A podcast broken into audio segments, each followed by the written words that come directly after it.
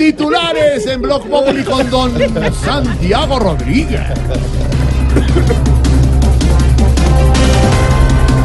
Presidente del Congreso, Ernesto Macías, pide a Comisión de Acusación investigar a Santos por salir del país sin permiso. Eh, vea pues, ahora me va a tocar llamar a mi papá a pedirle permiso para salir. No, No, no, no, a mí no me llame que no le contesto. Oiga, me manda un este- directo por Twitter. ¿El papá? Eh,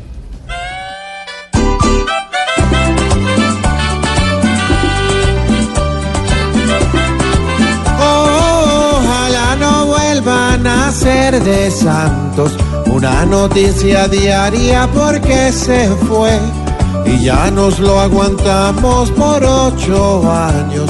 Es justo que por fin descansemos de él. Oh, oh, oh, Pa' que no haya más Juan Manuel. Gol, gol, gol, gol, gol, gol, gol, gol, gol, gol, gol, gol. ¡Ay, gol! Gol, don Sachín, gol. Estupendo y de no creer porque iba perdiendo la serie dos goles por uno y ahora la está volteando y con contundencia es Coque el que aparece, eh, se iba por el costado izquierdo. Ese es el presidente de Colombia, ¿verdad, Costa, Coque? Y manda atrás llama, para que Coque marque el cuarto tanto, 4 por 2 le está ganando al Real Madrid y ya estamos sobre el minuto 104 de la prórroga. ¡Vamos, Atlético!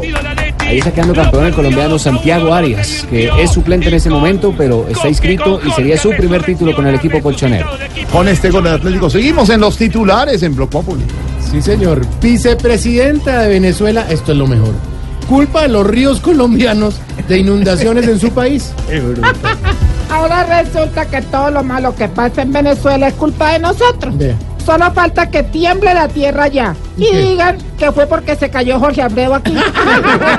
¿Qué es eso? Ay, gordote. Ya no hay amor, no hay amistad.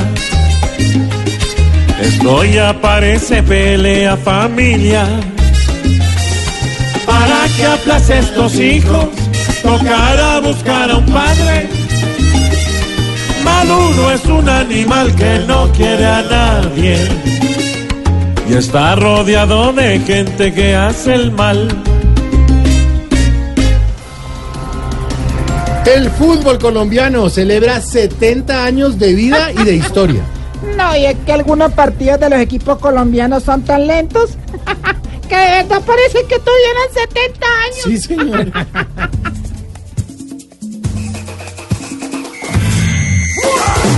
deporte lindo que se jugaba en los barrios y luego pasó a los más grandes escenarios. Hoy cada domingo cuando ruedan las pelotas es tu obligación que recordemos esta historia.